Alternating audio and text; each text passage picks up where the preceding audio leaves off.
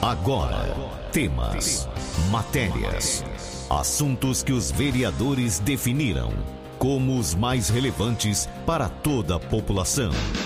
Vereador em Ação. O desenvolvimento de uma cidade depende da informação e da participação de todos. Projetos, indicações e leis. Vereador em Ação. O Legislativo em Foco. Você vai ouvir agora o vereador Ronaldinho. Ronaldinho, bom dia. Bom dia, Carmo. Bom dia a todos os nossos munícipes e a toda a nossa comunidade do distrito de Lusitânia, Corrico Rico, toda a comunidade rural. Todas as pessoas que nos ouvem aqui pela 101 FM. No dia 9 de novembro, estive presente na primeira reunião de planejamento e acompanhamento do censo para 2022. Através dessa reunião de planejamento e acompanhamento, o BGE fez o convite né, aos representantes da sociedade para prestarem sua colaboração nas etapas do processo do censo.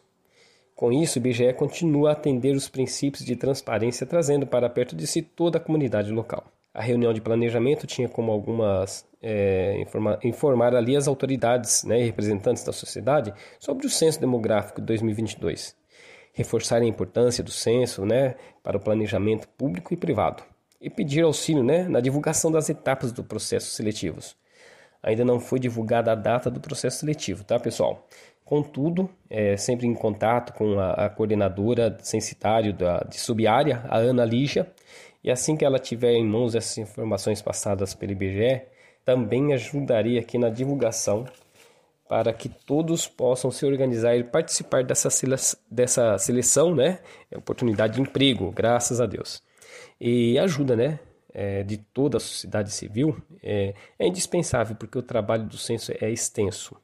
Os recenseadores aprovados pelo processo seletivo passarão por um treinamento, né? Todas as informações que serão obtidas é, serão protegidas por lei, né? Então esse pessoal, né? O papel aqui é nosso, né? Meu é divulgar, né? Para a população que o trabalho do IBGE é totalmente seguro, é, é, é seguro, né? Tem lei para que as informações não sejam aí passadas, né? Para outros lugares e abrirá oportunidade de emprego aí para a nossa população, né? É, é daí que é muito bom, muito importante, né?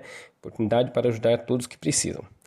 Também na reunião, é, fui informado que o nosso município contará com uma equipe, né, composta, é, composta por um coordenador censitário, que já tem, né, que é a Ana, um agente censitário municipal, um agente censitário de administração informática, é, mais oito vagas, né, para agentes censitários supervisores, e mais 70 vagas para recenseadores. Então, é várias vagas aí para a nossa população estar né, ligada aí para poder, né, poder ganhar seu ganha-pão. Eu vou explicar um pouquinho o que é o recenseador, né, sua função. É, o recenseador é o responsável por fazer o trabalho de coleta de dados por meio de entrevistas com moradores, né, com os moradores para o censo.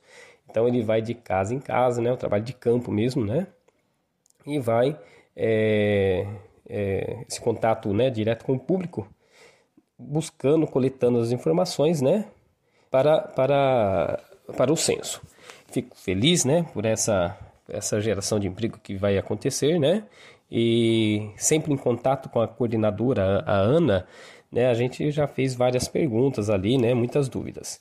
E muitas também são, né, pessoas têm medo, né, conversando com ela, tem receio de passar as informações ali para os recenseadores, né?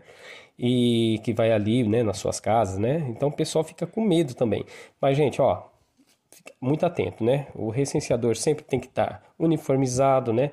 Com crachá de identificação fornecido pelo IBGE, né? O documento tá ali, né, no crachá. E no crachá também tem, tem a matrícula dele, que é, fica fácil também, o, o, site do IBGE é, disponibiliza ali para você consultar. Né? Você coloca o código, vai aparecer o nome da pessoa que está ali né, pedindo informações. Então, isso daí mostra né, que, que é o recenseador que está te procurando. Então, fica essa dica aí, porque muitas pessoas têm medo né, de tanta maldade que a gente vê nesse mundo, né? Não é verdade, Carmo?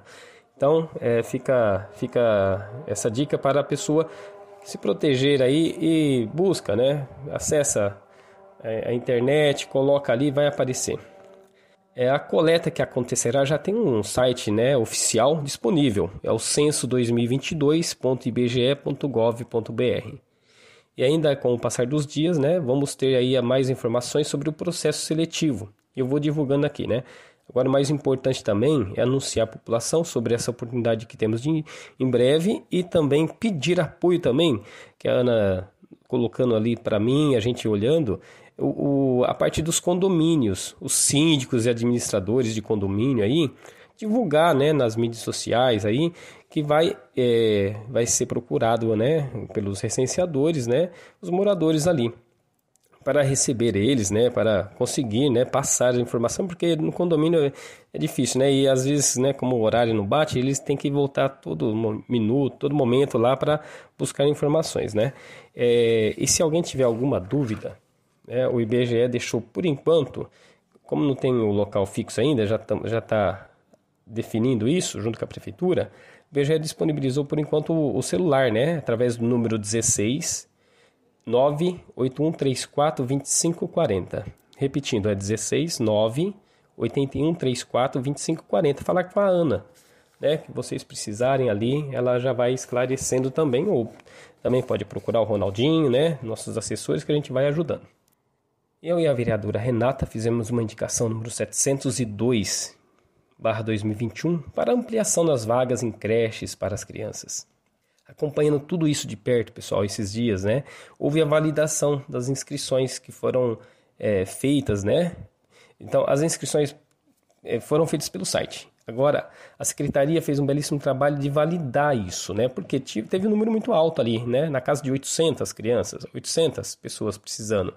Mas né, é, essa validação já dá um norte para nós, né? A gente conversando com a Lúcia, né, com as, as meninas ali que tem muito carinho, elas mostraram para a gente que a, a, a, o número baixou. Por quê? Teve duplicidades, vários erros ali nos, né, alimentados no site e a gente fica feliz, né? É uma notícia boa, né?